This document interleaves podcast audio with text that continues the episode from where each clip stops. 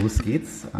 Hallo und herzlich willkommen zu einer neuen Ausgabe von Papapo, dem Papa-Podcast, der Podcast für Papis und alle anderen Geschlechter, die heimlich zuhören und mehr lernen wollen, wie Papis so denken und was Papis so brauchen. Heute sitzt mir gegenüber eine Frau. Ich sitze in einem ähm, großen Raum mit äh, Stühlen, die so in einem Kreis stehen, hinter uns eine Küche, ein Bücherregal mit ganz vielen Büchern für Kinder und Erwachsene, unter anderem von Jasper Joule Liebende bleiben. Mir gegenüber sitzt Caroline Merki und ähm, sie arbeitet beim Family Lab oder sie ist das familylab.ch. Ähm, hallo Caroline, vielleicht stellst du dich mal kurz vor, wer bist du, was machst du und was verbirgt sich hinter dem Family Lab? Ja, hallo alle miteinander. Ich bin ähm, 47 Jahre alt, bin verheiratet und Mutter von drei Jugendlichen.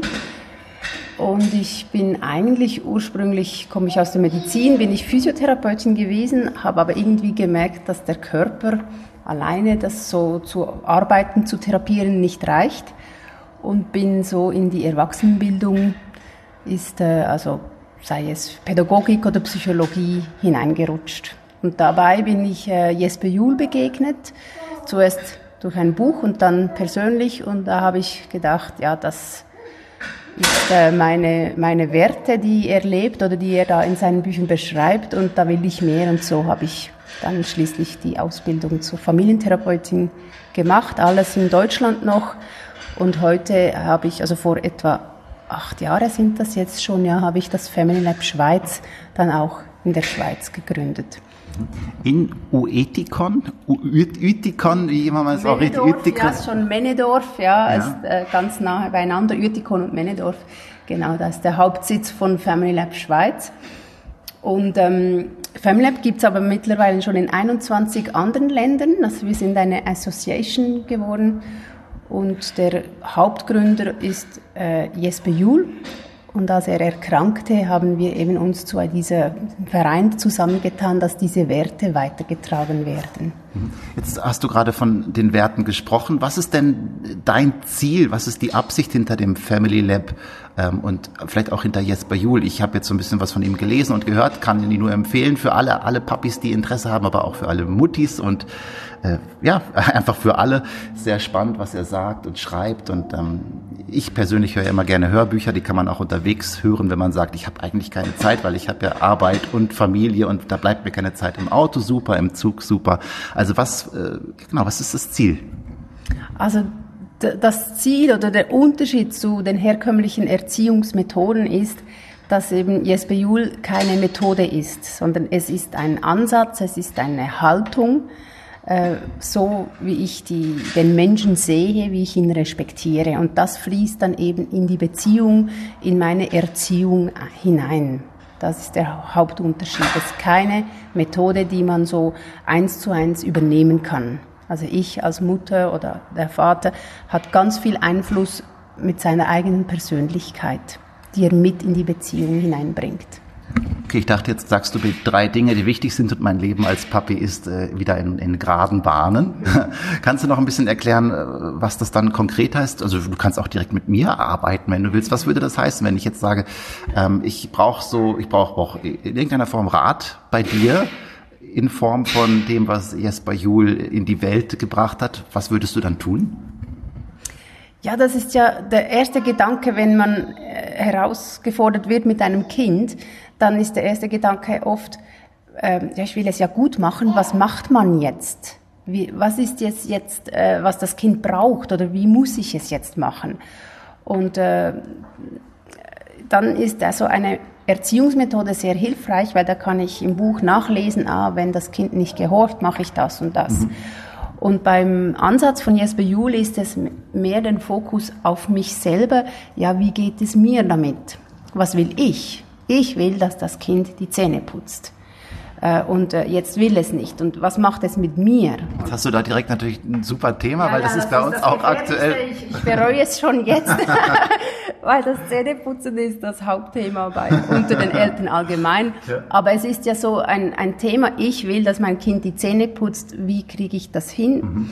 Und da kann man natürlich mit Strafen, mit Bedrohen, mit... Ähm, ablenken, all das äh, kommt man auch zum Ziel, aber ich will eigentlich, dass das Kind mir gehorcht oder ja, oder ich, mich ernst nimmt, ohne dass ich meine Grenzen überschreiten muss oder ich die Grenzen des Kindes überschreiten muss. Und ich muss da gleich anfügen, es wird oft missverstanden mit der antiautoritären Erziehung, dieses Laissez-faire. Das ist es nicht, weil beim Ansatz von Jesper Juhl ist die Führung da.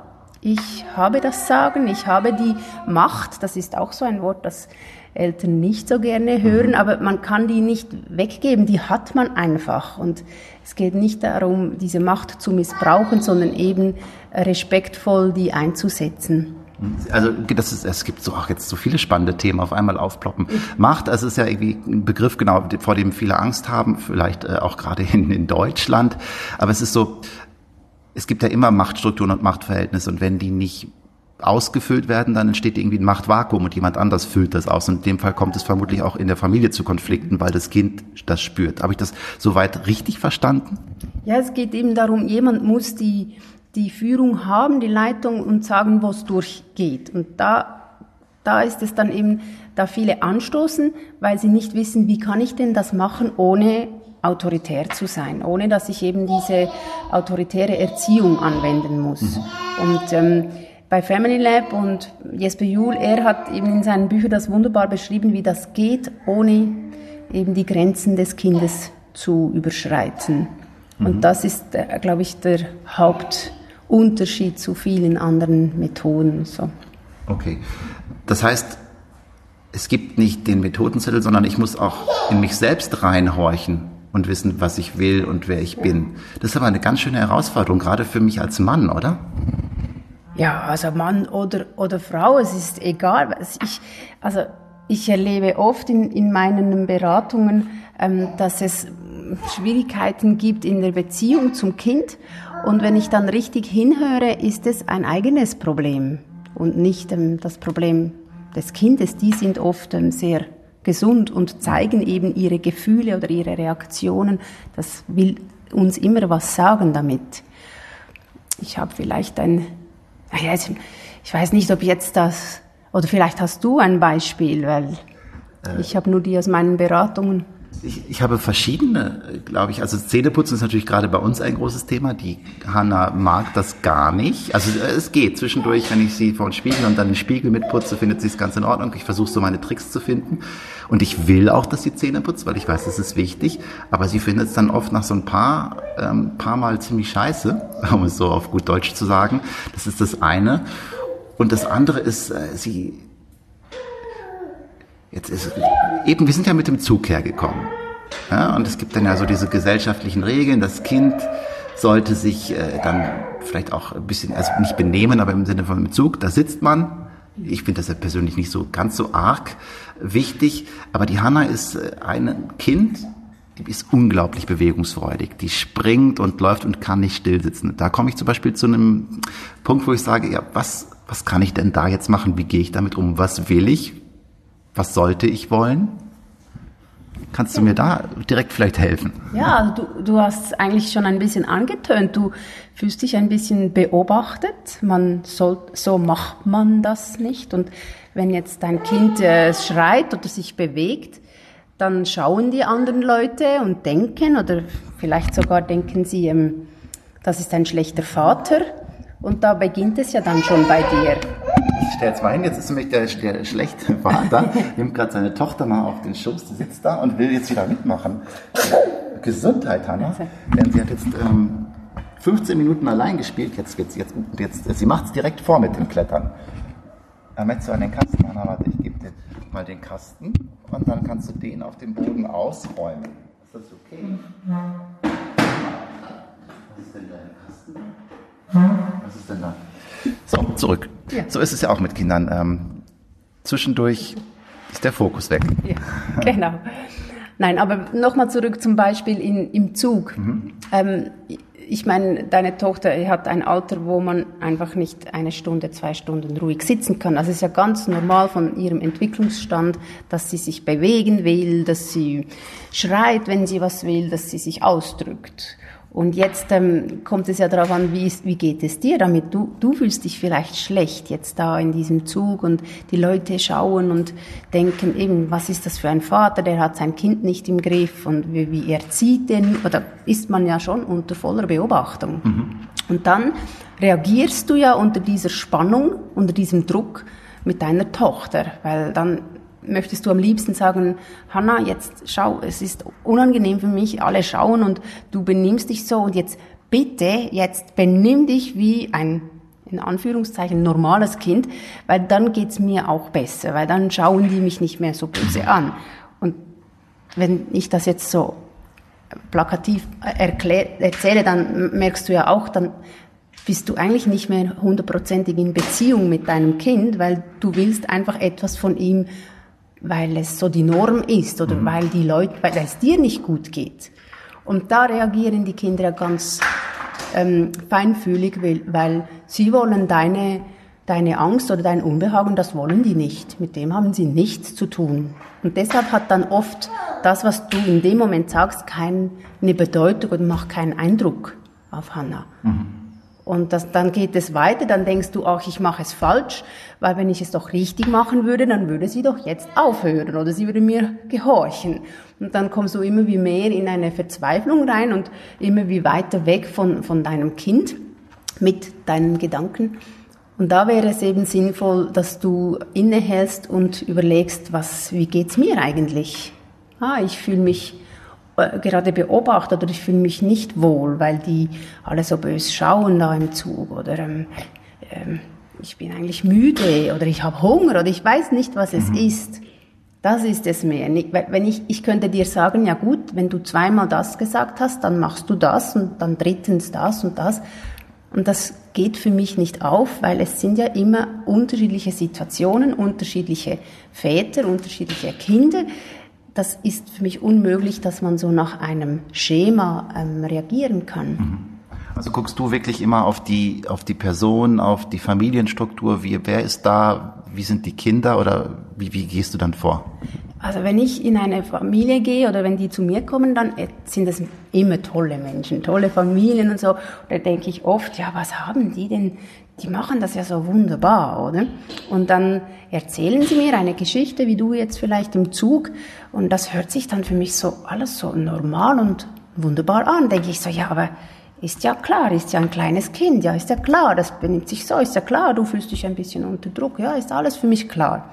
Und da höre ich eben, schaue ich auf den Prozess und nicht auf den Inhalt. Es geht dann nicht mehr ums Zähneputzen oder ums Stillsitzen oder um, ums Essen, sondern da möchte ich hinhören, wo bist du als Mensch? Wo, wie geht es dir und weshalb ist es gerade für dich schwierig?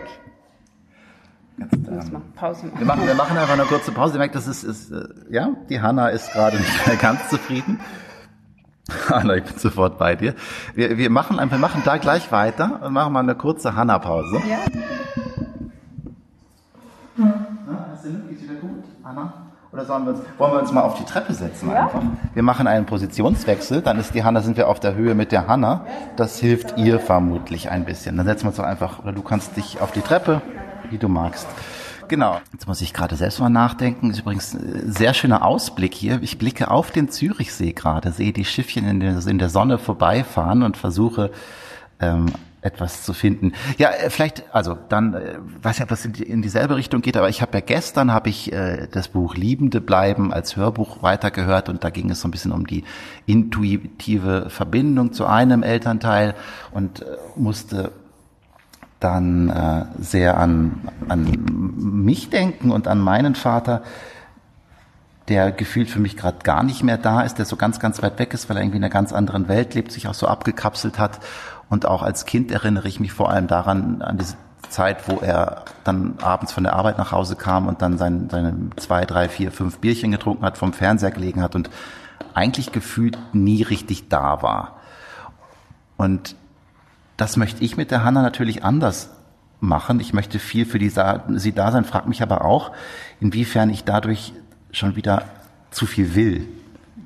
Äh, ich, also wie, die Frage in mir ist natürlich, wie bin ich der richtige Vater für mich und für Sie. Und wie kann ich diese Situation mit meinem Vater vielleicht auch mal klären? Weil ich habe schon das Gefühl, dass ich mir einfach mehr von ihm, der eigentlich hätte da sein sollen, gewünscht hätte. Das ist jetzt natürlich sehr privat, aber ich finde, das ist ein guter Zeitpunkt, um das mal zum Thema zu machen. Ja, genau, aber das ist ein wunderschönes Beispiel, weil du wirst da beeinflusst durch Gefühle aus deiner Kindheit. Und mit deiner Tochter ähm, hast du auch Gefühle und manchmal kommen eben Gefühle aus der Kindheit mit in die Beziehung zwischen dir und Hannah.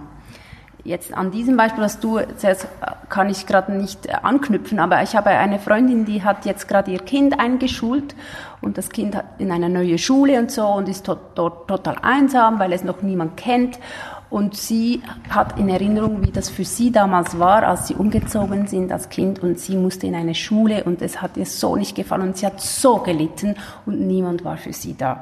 Und jetzt kommt ihre Tochter nach Hause und sagt, oh, niemand spricht mit mir, niemand spielt mit mir und so. Es war zwei, am ersten oder zweiten Tag. Die Schule ist super und perfekt, die Eltern sind eigentlich glücklich mit der Schule. Aber jetzt hat, sie mich angerufen und gesagt, weißt du, ich, meine Gefühle spielen verrückt. Muss ich jetzt was unternehmen? Muss ich meinem Kind helfen? Muss ich es unterstützen?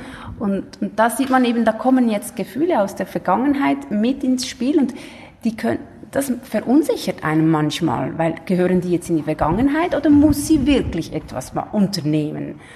Und da haben wir zusammen ein bisschen geschaut, wo gehören diese Gefühle hin und es war mehrheitlich natürlich die Vergangenheit, weil sie hat es bis jetzt auch schon ganz anders erzogen, ihre Tochter. Die hat eine, eine Anlaufstelle, sie kann sprechen mit dem Kind, das ist was ganz anderes.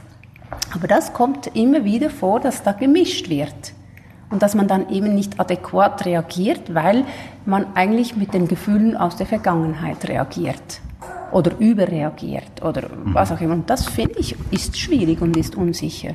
Und äh, was kann ich da machen so oder oder deine Freunde, also was können wir da machen, wenn es darum geht, dass die Gefühle aus der Vergangenheit sich nicht zu viel auf das jetzige Handeln auswirken, so dass das quasi nicht das optimale Handeln für das Kind jetzt ist. ist es, also ich muss das ja irgendwie erstmal erkennen. Ja, das ist das Erste, das Erkennen und dann für diese Gefühle Verantwortung übernehmen, weil sie gehören zu dir und sie gehören nicht zu deiner Tochter. Mhm. Und da braucht es manchmal Beratung, weil man erkennt es nicht, man ist irgendwie in einem Strudel drin, in einem Strom, Hilfe, ich will es ja gut machen und man, manchmal erkennt man es nicht selber. Das ist natürlich auch manchmal total schwer, weil die Tochter, jetzt in meinem Fall auch, ich spüre auch, sie löst so viel aus wie noch kein anderer Mensch zuvor in meinem Leben, im positiven äh, wie auch im dann eher negativen Sinne. Und ist natürlich dann ein leichtes zu sagen, es, äh, du, jetzt hör auf, das mit mir zu machen, weil äh, ich möchte mich ja nicht unbedingt verändern. Ich bin doch eigentlich total toll, so wie ich bin. Wie du bist als Vater, so? Oder wie? Ja, überhaupt. Ja. Ich, es geht mir um Veränderung gerade. Ich ja. habe so ein bisschen provokativ ja, gesagt. aber ich meine, ich glaube, also ich selber habe es gemerkt, dass ich dann in gewissen Situationen eiskalt wurde. Die ganze Empathie zu meinem Kind war nicht mehr da. Und das hat mich irgendwann auch erschreckt, habe ich gedacht, wie, wie kann ich mein Kind wirklich so hassen oder irgendwie ablehnen. So stark. Dass ich, also ja, so ein, also kann man ja nur lieben, die können sich ja benehmen und äh, ich muss es ja nicht gleich ablehnen, ist ja doch noch ein Kind, es hat ein Recht, sich so zu benehmen, oder? Und da habe ich dann gemerkt, das will ich nicht, diese Ablehnung, das, das, ist, das tut mir nicht gut und es tut meinem Kind nicht gut. Und so habe ich es gemerkt bei mir. Jetzt bist du eine Frau und man sagt ja, Frauen sind da äh, ein bisschen äh, einfühlsamer und vielleicht auch verständnisvoller für sich selbst in solchen Momenten. Kannst du was dazu sagen? Ist das, wie ist das für Männer? Also fällt es Männern A schwerer, sowas wahrzunehmen und äh, B sich auch einzugestehen? Also Nein, würde ich jetzt nicht sagen. Es kommt einfach darauf an, wie du aufgewachsen bist. Und mein Mann und ich sind da ähnlich aufgewachsen, dass Gefühle nicht so viel Raum hatten in der Familie, dass man nicht darüber spricht und das, das Leben geht weiter, jetzt tu nicht so. Und deshalb ist es für mich egal, ob es ein Mann oder eine Frau ist, sind beide sehr gefühlsvolle Menschenarten. Also äh, ich weiß nicht, vielleicht Frauen reden dann schneller darüber und durch dieses Reden können sie reflektieren und sind vielleicht schneller dann beim beim Sortieren, wohin gehören diese Gefühle. Mhm. Das könnte sein, dass, dass Männer dann einfach das nicht, dann nicht darüber reden. Ja, das kenne ich, genau, das kenne ich von mir. Also beschäftigt, mich beschäftigen schon ganz viele Dinge. Ähm, aber A, ich habe es auch nicht vorgelebt bekommen, dass man überhaupt als Mann über Gefühle spricht. Ähm, sondern irgendwie, das macht man mit sich selbst aus, wenn was nicht stimmt, oder man geht mit Freunden was trinken und dann ist schon wieder irgendwie gut, aber es wird nicht verbalisiert und es wird auch überhaupt nicht dadurch nicht äh, ja irgendwie präsent und richtig thematisiert, sondern eher eher runtergeschluckt. Ähm, Hanna fällt gerade vor uns die Treppe runter. Also das ist zumindest meine Erfahrung und ich kenne das auch, ich behaupte mal von, von vielen anderen, dass das immer noch so eher die Männer betrifft, dieses Problem des, des zum Ausdruck bringst, dass es bei Frauen selbstverständlich ist. Vielleicht habe ich aber auch einfach bislang nur Männer kennengelernt, bei denen das so ist. Also es geht ja, der Podcast ist ja natürlich auch Frauen zu, aber so ich als Mann, wenn ich zum Family Lab kommen würde mit meiner Familie, auch mit meiner Partnerin und ähm, jetzt mal angenommen, eine Familie verändert ja einiges, wenn ein Kind dazukommt. Ich bin als Mann überfordert. Und das spüre ich, aber ich mag es mir nicht so richtig eingestehen, weil ich bin ja der Super Daddy. Ich, äh, ich schaffe 40 Stunden die Woche, wenn es geht. Ich versorge die Familie, bin aber auch noch für mein Kind natürlich in jedem Moment da und ich bin der perfekte Partner. Das funktioniert ja nicht. Also ich spüre das zumindest gerade, das, das geht gar nicht. Für mich geht das nicht. Was kann ich denn da machen? Ja, vielleicht ist es schon so, dass die Männer da ein bisschen benachteiligt sind, weil die, bei den Frauen, die haben heutzutage haben wenigstens schon Mütter gehabt, die sich auch mehr verändert haben. Da, also ich zum Beispiel, äh, ich bin im Jahr geboren, wo das Frauenstimmrecht durchgekommen ist und seit da ist dann meine Mutter hat sich auch verändert und sie hat dann natürlich etwas vorgelebt während mein Vater immer noch traditionsmäßig gleich geblieben ist.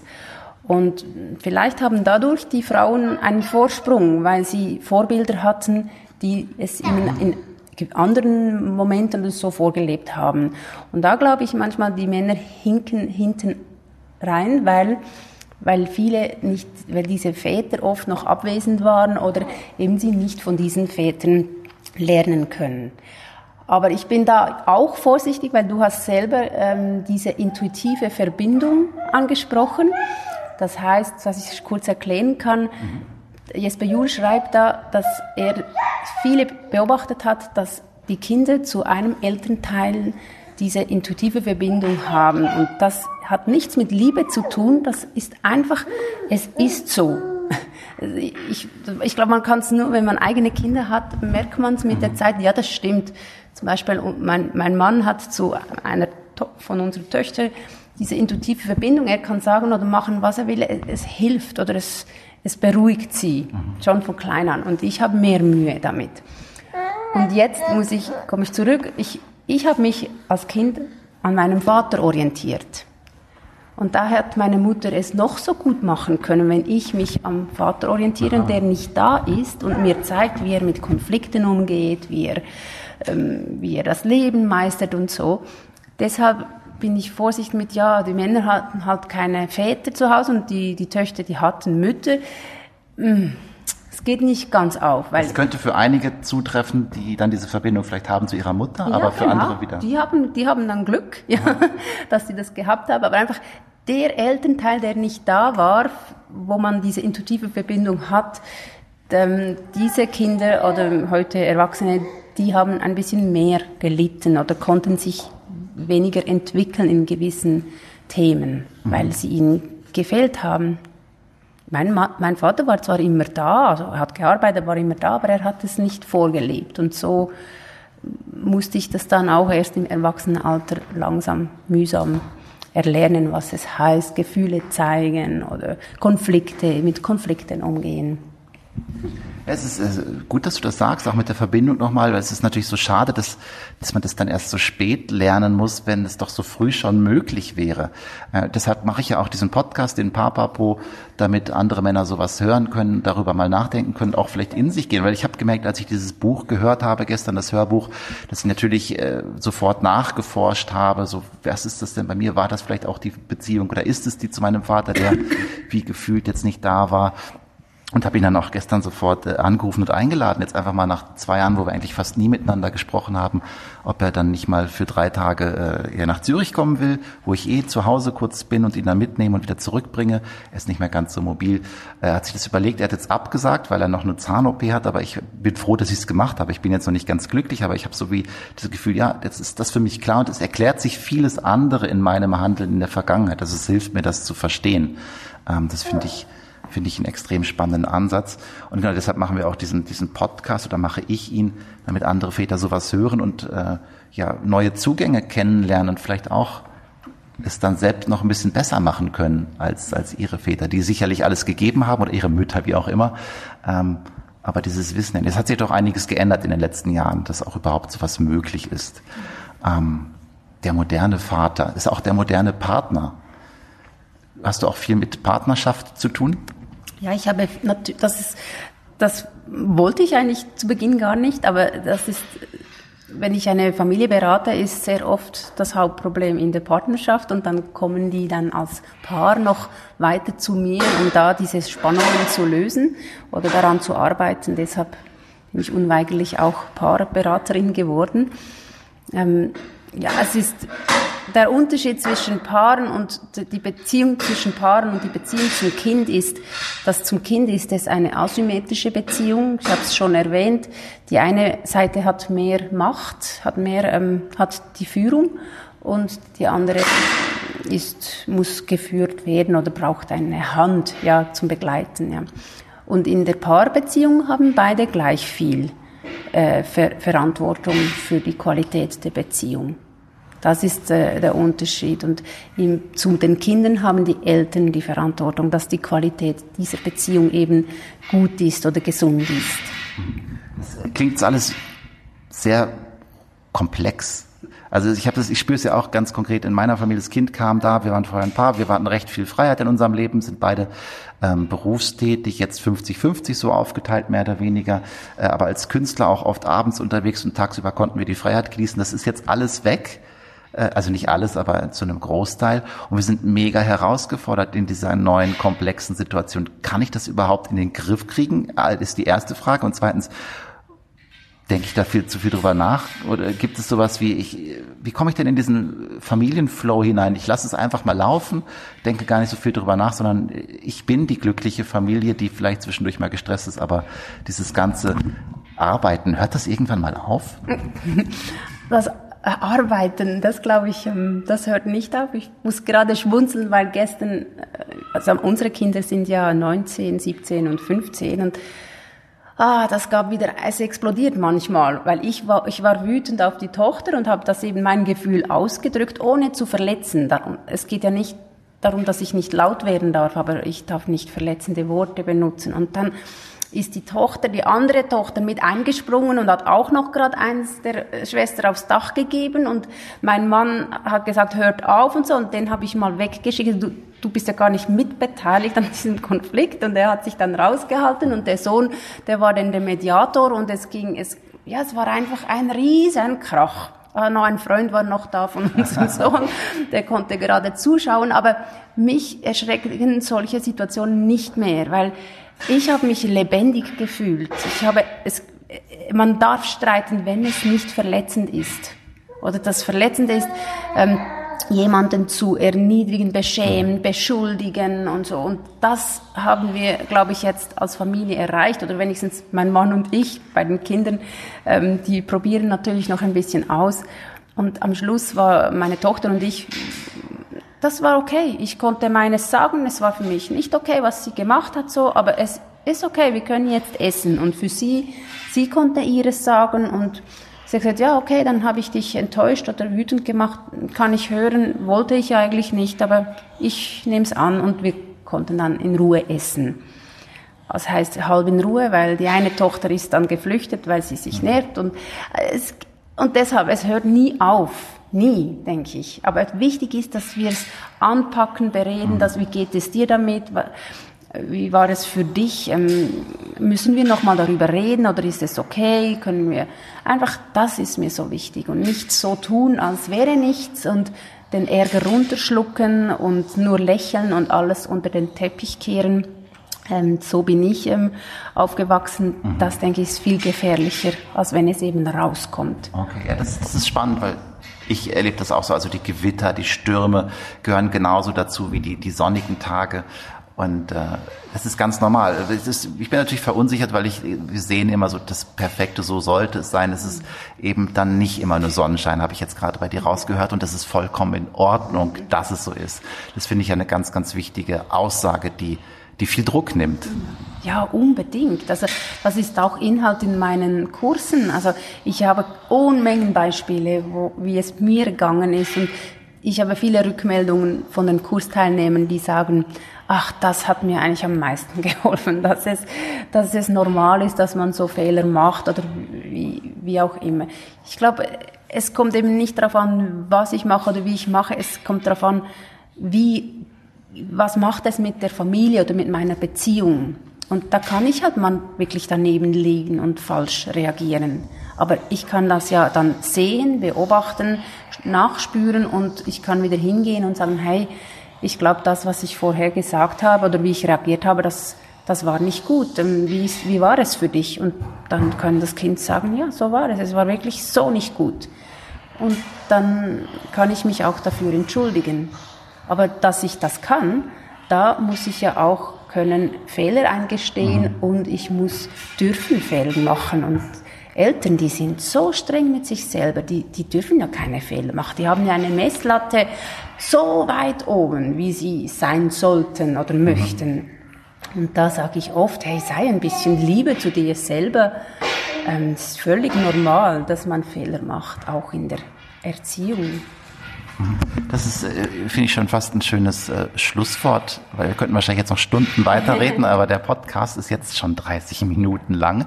Ähm, zwei Dinge noch zum Abschluss. Also einmal möchte ich dich kurz bitten, Werbung zu machen. Es steht nämlich zum Beispiel noch ein spannendes Seminar im März 2019 an. Äh, und das andere ist genau dieses, was du gerade beschrieben hast, nochmal. Also mein Blog heißt ja auch Let's Grow Papa. Das heißt, es geht nicht nur darum, dass die Kinder wachsen, emotional und körperlich, sondern auch, dass die Eltern weiter wachsen, dass die nicht stehen bleiben, weil wir sind als Eltern ja auch nicht fertig, sondern wir, wir verändern und lernen bis zum Lebensende eigentlich dazu. Das ist auch etwas, was ich wieder mal lernen musste. Ich dachte, ich bin doch jetzt, jetzt bin ich doch erwachsen. Und jetzt habe ich doch alles gelernt, außer vielleicht noch mal irgendwie ein Buch lesen und ich lerne was Technisches dazu. Nein, es geht auch dazu, als Mensch als Familienmensch zu wachsen, oder? Ja, ganz klar. Also all unsere Kinder, die haben mir so viel gelernt. Ich sage manchmal ein halbes Psychologiestudium in der Beziehung mit meinem Mann noch gerade dazu. Also man, ja, sich weiterentwickeln, offen sein, hören, wie, wie geht's dir, wie geht's mir, ja, das geht es in der Familie. Und ja, das Seminar im März, das du angesprochen hast, ich habe jetzt die Daten nicht ähm, im Kopf, das ist Mitte März wo ich extra den Family Lab äh, Leiter aus Deutschland einlade, weil er ist ein Mann. Und er bietet jetzt schon zum dritten Mal das Seminar Vatersein in der Schweiz an. Und da wird er vom Freitagmittag bis Sonntagmittag wird er mit diesen Vätern zusammen sein. Und die gehen dann so mal auf den Grund, ja ich als Mann und Vater, wie geht das in der Beziehung oder eben in der Erziehung? Weil die Väter sich oft auch an den Müttern orientieren mhm. und das geht einfach nicht. Das geht nicht, das ist ein anderes Geschlecht. Die Väter müssen es auf ihre Art und Weise machen und das muss ich gerade auch für die Mütter sagen und das sollte auch respektiert werden, weil es sind zwei verschiedene Menschen. Das ist ja, jetzt müssen wir fast noch eine Stunde weiterreden. Aber nein, das machen wir nicht, denn ich äh, habe mir das schon notiert im Kalender. Ich werde versuchen, daran teilzunehmen. Samstag, Sonntag schaffe ich sicher. Freitag habe ich eben, ich bin ja Künstler, ähm, reise ich erst aus Deutschland wieder zurück. Da bin ich hoffentlich am frühen Nachmittag wieder da, aber vielleicht darf ich ja trotzdem noch mitmachen. Mal schauen. Äh, das wäre dann nämlich der Punkt, wo ich einfach darüber berichte und auch mit dem Seminarleiter nochmal spreche und wir zu diesem Thema sicherlich noch noch viel, viel mehr sagen können, weil es ist ein Thema, das nicht aufhört. ganz bestimmt, ja. Super. Caroline, ich danke dir ganz, ganz herzlich für dieses spannende, interessante Interview, in dem ich ganz viel gelernt habe. Hanna, ich danke dir, dass du so super mitgemacht hast und ganz, ganz toll mit äh, Kuscheltieren und, und so anderen Spielzeugen hier gespielt hast. Das war wieder Papapo von Let's Grow Papa. Ihr könnt auf letsgrowpapa.de den Podcast hören und andere Infos lesen. Da sind auch nochmal die Termine verlinkt, falls ihr das Seminar besuchen wollt. Und äh, da findet ihr auch noch Infos zum familylab.ch oder bei Instagram seht ihr auch regelmäßig lustige kleine Fotos aus unserem Familienleben. Ich würde mich freuen, wenn ihr beim nächsten Mal dabei seid, wenn ihr uns eine kurze Rückmeldung gebt. Gerne auch bei iTunes eine Bewertung. Das hilft immer, damit der Podcast noch bekannter wird. Dankeschön. Tschüss, Caroline. Tschüss alle zusammen. Danke.